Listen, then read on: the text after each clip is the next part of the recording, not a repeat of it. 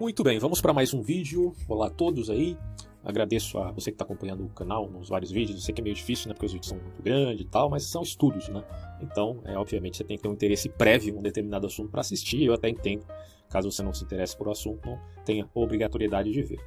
Mas hoje a gente vai falar sobre um tema interessante, pelo menos para mim, por isso que eu estou fazendo um vídeo, que é sobre a figura de Montesquieu, certo? A gente vai falar sobre liberdade e o Estado de Direito. Montesquieu, um autor francês, ele é tido como um dos pais da sociologia e nasceu em 1689 e morreu em 1755. Estou me baseando aqui para fazer esse vídeo, já dando é, o aspecto bibliográfico, na História da Filosofia, volume 4, Giovanni Reale, tá bom? Então vamos lá. Embora partilhasse a fé no iluminismo, Montesquieu renunciou à busca de um estado perfeito relativo à literatura utópica, porque a gente sabe que os iluministas tinham aquela coisa de é, serem teóricos de gabinete e tentarem implantar aquelas ideias que eles tiveram, muitas vezes criativamente, no mundo real.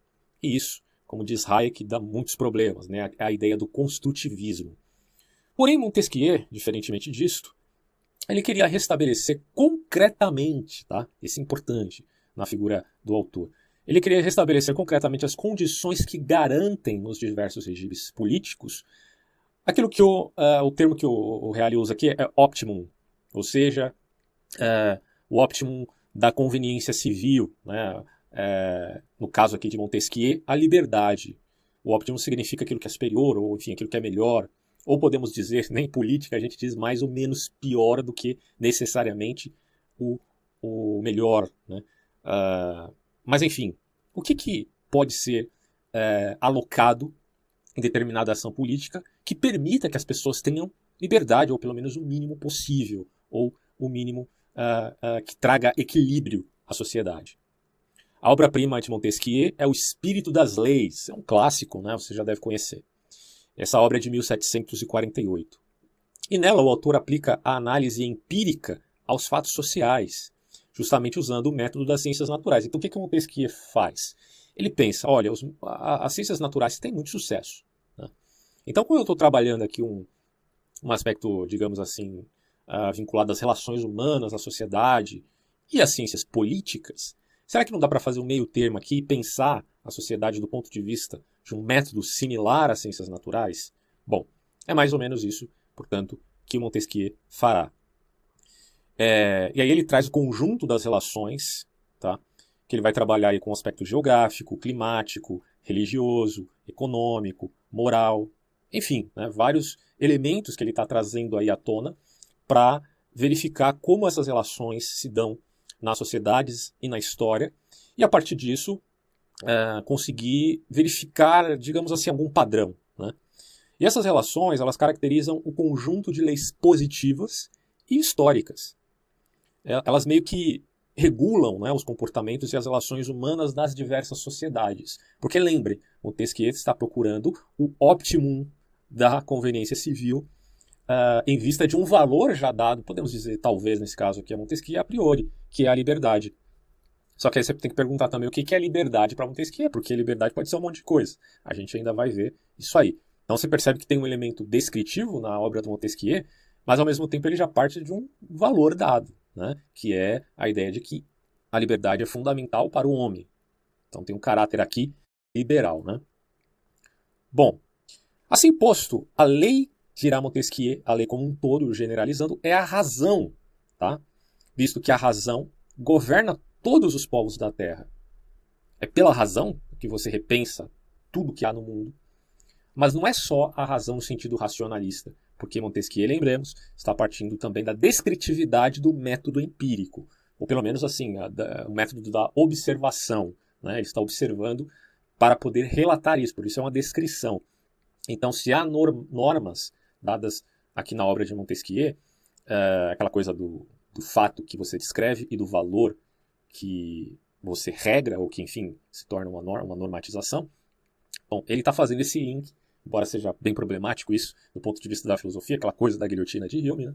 mas é, o que ele está fazendo aqui é, mediante uma descrição das sociedades, das relações humanas em várias sociedades, verificar aquilo que é menos pior, lembre, né? ou enfim, do ponto de vista positivo, aquilo que é melhor, para uma sociedade em vista de dar liberdade aos cidadãos, ao mesmo tempo que eles não fiquem se matando uns aos outros, tá? E aqui o Reale diz: já as leis políticas seriam casos particulares. Então você tem a lei, de modo geral, que é a razão humana. Só que as leis políticas elas seriam casos particulares aos quais se aplica a própria razão humana, certo? Então é óbvio que Montesquieu está admitindo casos particulares, pelo amor de Deus, tá? É, e aqui eu até coloquei um comentário, né? Ele admite que as leis e os sistemas políticos são diversos, de povo para povo, no entanto, ele, é, admitindo essa diversidade, ainda assim procura individuar, ou enfim, né, particularizar é, algumas formas típicas de governo. E aí ele vai definir isso em três formas. Lá no meu vídeo que eu fiz sobre é, democracia do ponto de vista histórico, desde os gregos até os gregos antigos, né, até os, os tempos modernos, né, onde prevalece a democracia no seu sentido liberal. Mas aqui em Montesquieu, é, ele vai determinar a coisa já bem especificamente. Eu dei uma palhinha ali naquele vídeo, hoje a gente vai especificar mais, obviamente, né, na figura de Montesquieu. E ele vai dizer assim: são três as formas típicas de governo. Então você tem, primeiro, o governo republicano, segundo, o governo monárquico e terceiro, o governo despótico, certo? O republicano é o poder soberano é, do povo, ou, ou em sua totalidade, ou em parte dada ao povo, tá? Então, enfim, é a república. O segundo governo, que também é visto como como legítimo, tanto a república como a monarquia são legítimos para ele, é, obviamente aqui é o monarca, ou seja, um só homem governa, mas baseado em leis fixas e imutáveis. Então perceba que a monarquia ela não é uma arbitrariedade porque o monarca está debaixo de leis fixas e imutáveis. Já o governo despótico é uma outra coisa. Um só governa, mas sem leis fixas e imutáveis, baseados, é, ou no caso, aquele déspota baseado apenas em seu capricho. Qual que é a lei aqui? A lei é o capricho do cara, que vai definir o que, que é certo ou errado. Ele está, enfim, como além do homem nietzschiano, acima das leis. É o déspota que cria seus próprios valores. Né? Então, é muito problemático. É, é um tipo de uh, forma de governo que Montesquieu vai descrever, mas a gente entende hoje como sendo, obviamente, ilegítimo. Já corrupto por natureza, como o próprio Montesquieu dizia. Né? Déspota é corrupto por natureza. Então, assim, essas três formas típicas de governo são inspiradas em três princípios éticos: a virtude, que é a forma do governo republicano, a honra, que é a forma monárquica, e o medo, que é a forma despótica. O déspota precisa agir levando o terror, é, o é a tática do terrorismo. Monarca é o apelo à honra, a república é um apelo à virtude. Mas por que virtude? Daqui a pouco a gente vai entender. Tá? Mas continuando aqui no cronograma. Nesse caso, as duas primeiras formas podem se corromper, né, que é a forma republicana e a forma monárquica. Geralmente, quando a corrupção enfraquece ou atinge o, o princípio ético daquela forma de governo. Então, como é que se corrompe essas formas de governo? Quando os princípios éticos dessas formas são atingidos em primeiro lugar. Isso se dá porque, sendo o homem um ser racional, né, que a lei em geral é a razão, né, lembremos, para ele, por Montesquieu, todas as relações humanas são pautadas pela ética. Sem ética, as formas típicas de governo naufragam. A ética é o elemento supranatural, né, porque é a razão, enfim, como disse S. Lewis, né, a razão é um elemento supranatural no homem, é, e que permite que haja relações adequadas, e isso, enfim, é ética. Se a ética é abalada, os governos ou formas típicas de governos também são abalados. Tá? É, e aí é, eles basicamente vão é, desmoronar. Então, o... só que aí tem a terceira forma, que é a despótica. Né? E aí, repito, ela já é corrupta por natureza, mas tem um detalhe que ela pode se corromper mais e mais. Né? É um detalhe que Montesquieu também nos lembra. É fundamental salientar que a obra de Montesquieu não é mera análise descritiva, como eu já falei, né? sendo uma teoria política explicativa, é, pouco impositiva né, em termos visionários, porque ele não é um construtivista necessariamente. Mas ela também tem uh, uma, um elemento aí valorativo, certo? Como eu já falei, que é a, a liberdade. Inclusive, quero fazer uma ressalva aqui. Muita gente acha que essa coisa dos três poderes já caducou, né? Quem, tem muita gente que fala, ah, mas quem que acredita hoje nessa história de, de, de, relação de três poderes? Isso é uma balela, porque eles acabam se corrompendo, sempre aquela coisa do aparelhamento, né? Que acontece nos governos, então isso não vale nada. Mas Montesquieu já previa isso. É importante que você entenda que Montesquieu fala da, das formas de corrupção também, certo? É, esses livros atuais aí que são escritos como As Democracias Morrem ou Ataque à Democracia, tem vários livros sendo escritos por vários autores, é, pautados também naquilo que Montesquieu já sabia, que esses governos é, que são vinculados aí à relação dos três poderes, eles se corrompem. Ah, Montesquieu sabia disso. E ele nos avisa, ele nos informa, vocês vão ver aqui daqui a pouco.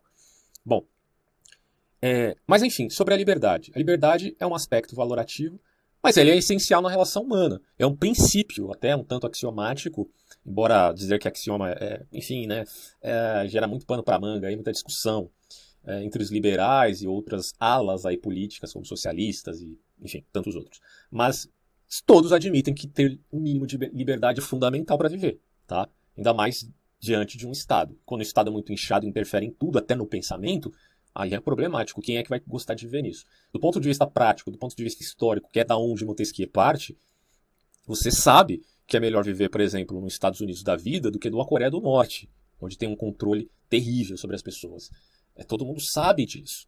Uh, mas quando você tem uma, um elemento tendencioso do ponto de vista ideológico, você tenta nivelar a coisa, passar pano, é problemático.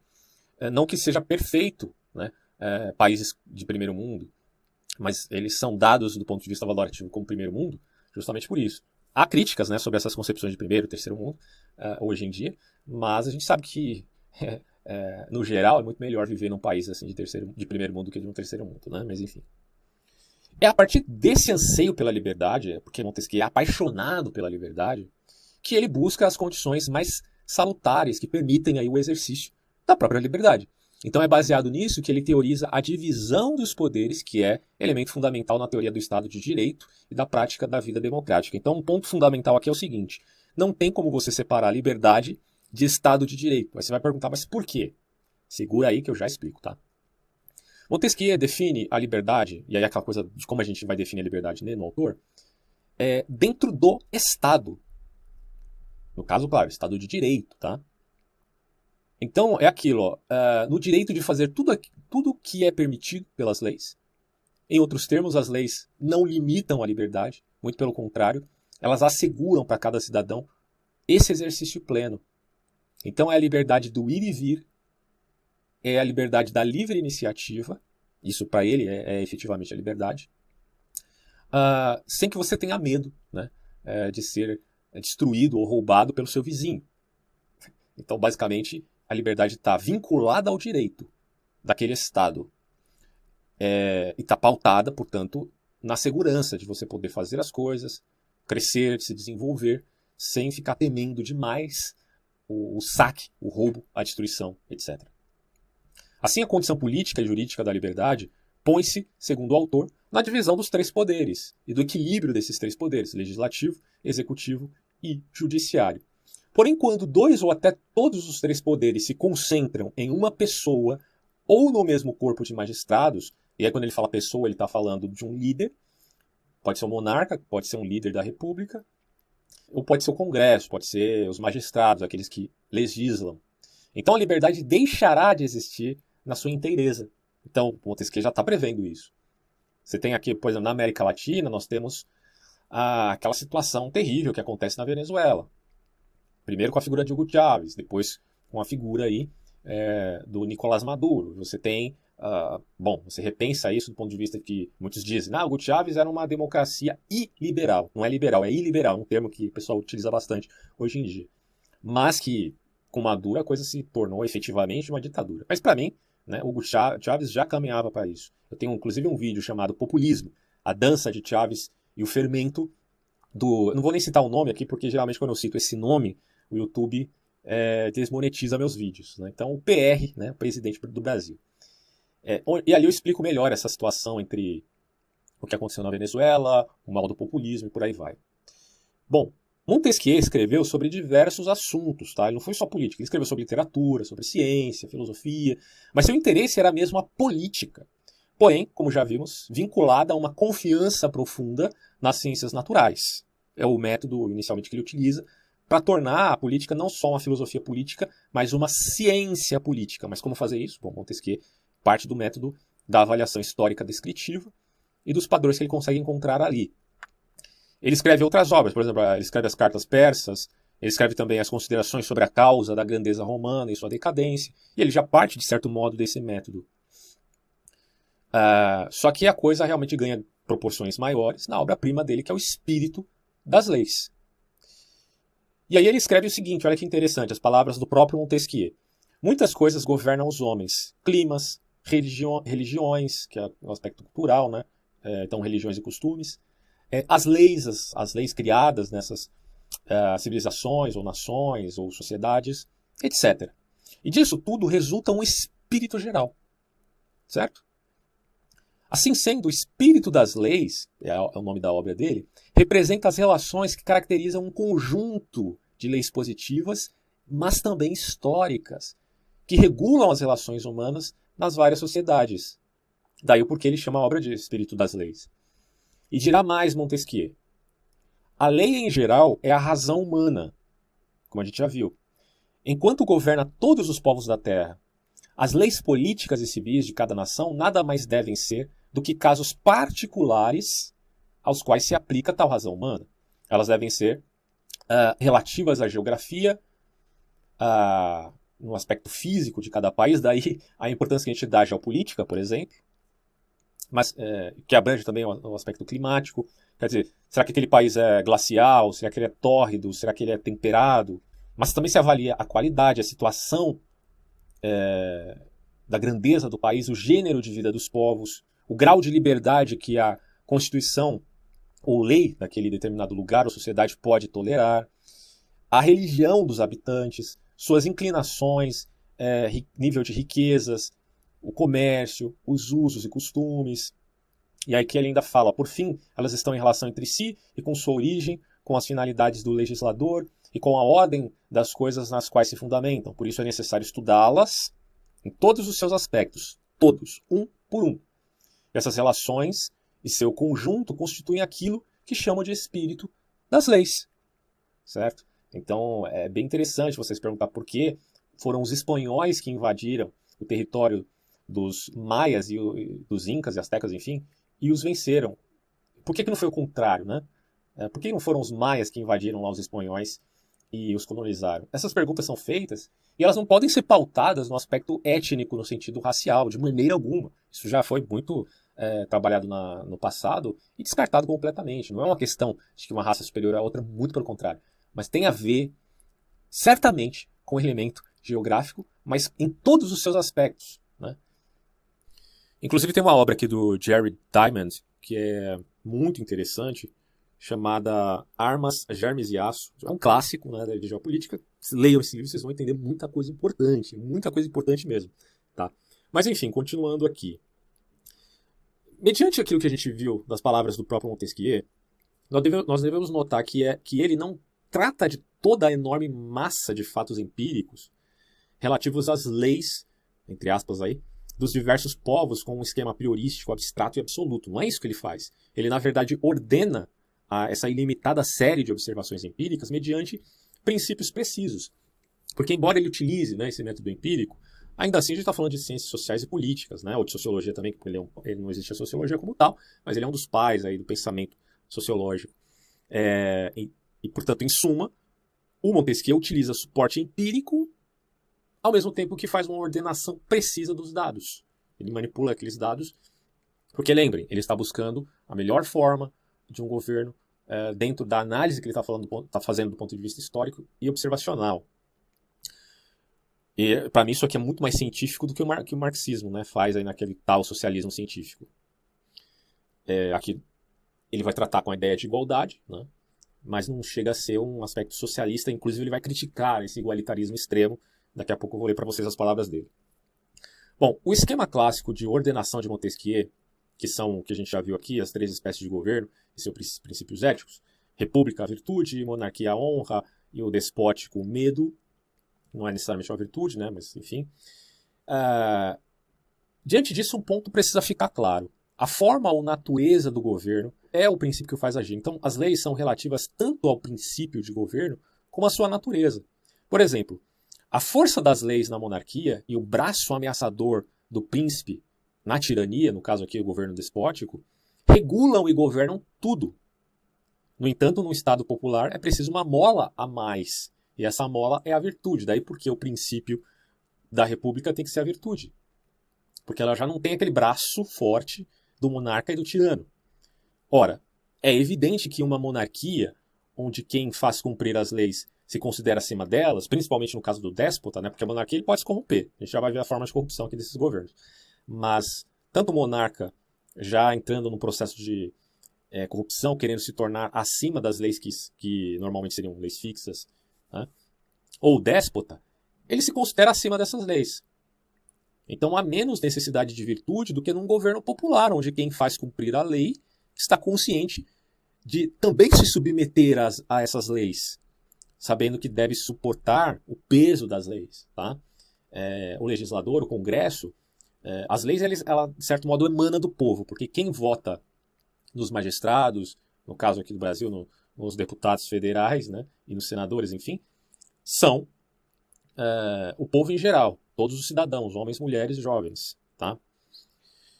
Só que se não houver isonomia, igualdade, é, de que todos estão debaixo da Constituição, veja, não é que todos estão debaixo da lei, necessariamente, como se a mesma lei se aplicasse a todos de maneira igual. Não é assim.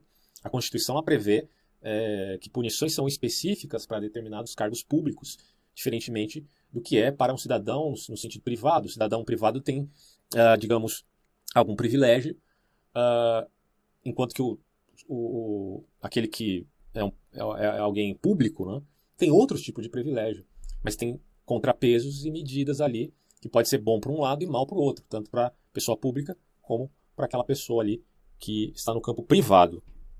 Então, nesse sentido, a gente entende que é preciso ter virtude, tá? principalmente por parte dos legisladores. Mas quando a virtude é deixada de lado, a ambição penetra no coração mais inclinado à avareza, certo? Então, antes se era livre pelas leis, porque a ideia do Montesquieu é justamente essa.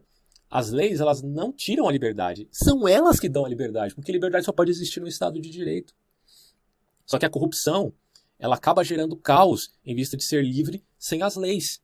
Ou seja, de você ter benesses é, manipulando leis, né? ou tentando é, olhar para as leis né? no aspecto onde haja algum hiato, né? algum gap, para você, a partir disso, se aproveitar né? É, e acabar se tornando uma pessoa privilegiada de maneira indevida. Então Montesquieu ele assevera que o princípio da democracia ele se corrompe não somente quando se perde o princípio de igualdade e isonomia, que é tão fundamental né, para nós. E, portanto, a igualdade nesse sentido é benéfica para o pensamento liberal. Mas ele também, é, no caso aqui, se corrompe, né, a sociedade democrática, quando se difunde um espírito de igualdade extrema. E cada um pretende ser igual àquele que escolheu para comandá-lo. Então, é, você tem um contrato de serviço, você aceitou aquelas demandas e está trabalhando. Tudo isso é muito passível de discussão, né? Mas quando você acaba querendo se tornar igual do ponto de vista hierárquico, até mesmo numa empresa que foi fundada por alguém, bom, é lógico que se a pessoa que fundou determinada empresa, ela vai ter algum privilégio, ela que teve a livre iniciativa de fazê-lo, né? Então esse igualitarismo extremo acaba sendo, tirar Montesquieu, injusto. O verdadeiro espírito de igualdade está tão distante, dirá ele, da extrema igualdade, quanto o céu está distante da terra. O lugar natural da virtude é ao lado da liberdade, mas não da extrema liberdade que foge do Estado de Direito. Você quer ser livre, ah, mas você passa por cima das leis, passa por cima do seu próximo. É, então essa liberdade ela é, é perniciosa, tá? E na verdade ela abre um precedente para que você inclusive perca a liberdade, porque se todo mundo pensar assim, então a gente vai voltar para a barbárie e sair do Estado civilizacional. É uma coisa óbvia. Por isso que a razão rege as leis e permite que haja, perante as leis, a verdadeira liberdade. Já no que se refere ao princípio monárquico, se corrompe uh, quando as máximas dignidades se tornam símbolos da máxima escravidão. Então você tem lá valores e leis fixas, uh, imutáveis, mas de repente você usa esses valores, usa a tradição como um elemento para fazer o mal. Né? Tudo no mundo pode ser distorcido. Então você usa esses símbolos tão uh, que trazem tanta dignidade e honra para fazer o mal. Uh, e você maximiza perante a dignidade a escravidão. Né? Isso que vai dizer Montesquieu. E além disso, quando grandes são privados de respeito popular e tornam-se instrumentos vis de um poder arbitrário, você já tem aí um processo de corrupção monárquica.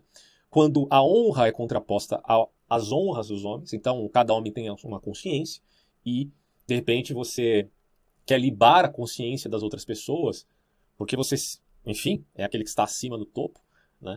É, como o representante maior de leis fixas e divinas até, né? É, você acaba trazendo confusão, porque você está contrapondo a sua honra às honras de um determinado grupo. É claro que isso pode ser repensado de várias formas, né? Mas também quando coberto de cargos e de infâmia, uh, um determinado grupo de magistrados, uh, enfim, ou o próprio rei, acaba uh, sendo levado à corrupção. Em outros termos, né, aqui ironicamente, a infâmia significa desonra. Veja, o governo começa com o atributo da honra, a virtude da monarquia é a honra.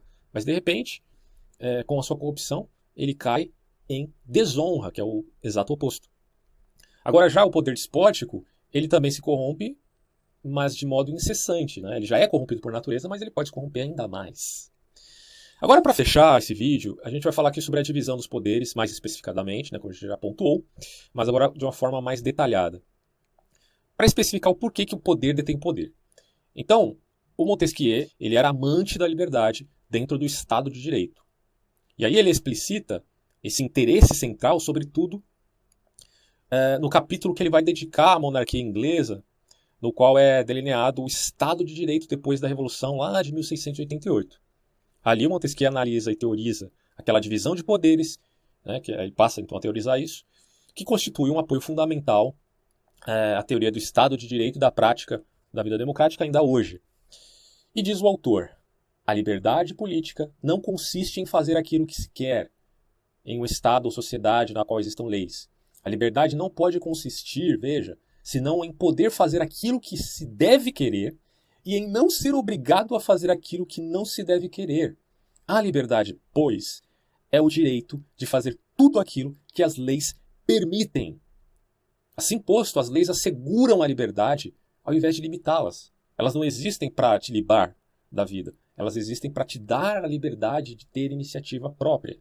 Em todo Estado, o Montesquieu vai dizer, você vai ter a ideia de três poderes, pode dar outros nomes, mas você vai ter lá um aspecto legislativo, o executivo e o judiciário. A gente viu em autores como René Girard uh, como o poder judiciário foi fundamental para minimizar a ação dos sacrifícios de sangue. Tem lá na minha série que eu fiz aqui no YouTube, tá? vocês podem procurar aí, sobre as origens dos povos, a questão uh, dos primórdios da religião, eu falei de James Fraser, falei do René Girard, então é uma série bem interessante para a gente entender isso. E o poder judiciário foi fundamental para uma sociedade inibir né, aquelas injustiças promulgadas em nome é, de uma tentativa de acabar né, com o ciclo de vingança ininterrupta. É muito interessante esse tema, nossa, cara, é, é fundamental entender isso. O poder judiciário é fundamental. Só que aí ele vai falar de cada um, né? Ele vai dizer o seguinte, ó. É, o poder legislativo, como todo mundo sabe, faz leis, né? É, então, como Rousseau dizia, né, as leis, a legislação tem que emanar do povo, não pode ser apenas ah, de representantes. Mas daí, na democracia liberal, ainda que muito participativa, né, cada vez mais, imagino, é, quem escolhe os legisladores é o próprio povo. Então tem toda essa celeuma aí, será que escolheu bem ou não, mas enfim, hoje é assim, representativa. É, então, a legislação faz as leis, o legislador, seja o príncipe ou o magistrado, vai depender de como isso se dá na forma de governo. E essas leis podem ser pétreas, podem ser flexíveis ou revogáveis para correção. Então, geralmente o país tem uma constituição, atualmente é assim, mas você pode fazer emendas, né? É, e daí você pode uh, modificar alguns aspectos, embora se admita as leis pétreas, porque é uma carta magna, né? Que deve ser cumprida em cada país. O segundo, que é aqui o Poder Executivo, ele, em geral, faz a paz ou guerra, ele envia e recebe embaixador, ele garante a segurança e previne invasões, né, o papel ali uh, do presidente, dos seus ministros, ou líder, que pode ser chamado de, de, outro nome. Já o terceiro, que é o poder judiciário, ele pune os delitos e julga as causas entre as pessoas é, privadas. Né? Enfim, é, tem várias atribuições para se julgar também uh, outros poderes é, de acordo com a própria Constituição além do, do daqueles que vivem aí é, como pessoas que trabalham no campo privado. Bom, A partir disso, dirá o francês aqui Montesquieu, a liberdade está na condição de libertar cada cidadão do temor em relação ao outro. Então você quer ser livre? Bom, então preciso ter segurança. Como é que vai ter liberdade se não há segurança? É um ponto fundamental. Você não pode sair de casa para trabalhar, para cultivar, fazer qualquer coisa produtiva, temendo que o seu vizinho possa saqueá-lo. Né? Seria terrível. Bom, porém, se o príncipe ou os magistrados concentram poderes no executivo e legislativo, que é a prática do aparelhamento, não haverá mais liberdade real.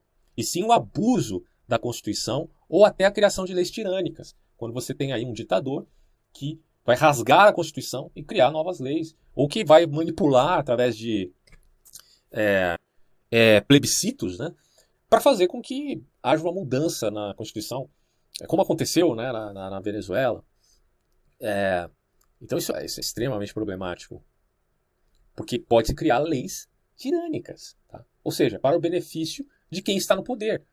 Quanto mais poder você dá a um determinado grupo ou a uma determinada pessoa, é, mais ele terá privilégios. E por que acreditar que ele, que a virtude tem que ser dada apenas a um indivíduo ao invés de ser, uh, digamos assim, compartilhada com o povo? Isso é muito problemático. Gente pedindo aqui no Brasil é, a, queda do poder judiciário, às vezes até do Congresso Nacional, para dar, um, dar poder plenos a um sujeito que está no, executivo. Você acha mesmo que isso vai dar certo? Meu Deus, é muita ingenuidade, gente. É, então, do mesmo modo, se o judiciário estiver subserviente é, ao legislativo, haveria uma potestade arbitrária aniquilando a própria liberdade. Quer dizer, o juiz, ele, ou ele seria o legislador, ou o, o congressista seria o juiz. Isso é, seria terrível também. Né? É um problema como o poder judiciário se torna um legislador, porque ele não é legislador, ele está ali para julgar punir ou absolver, e não para legislar. Mas no caso de estar submisso ao executivo, o poder judiciário, como aconteceu na Venezuela, o juiz seria o servo opressor. Né? Uh, e também seria extremamente problemático, a gente já vê em vários países onde a democracia foi dissolvida literalmente. Então é isso, finalizo por aqui e até próximos vídeos. Tchau.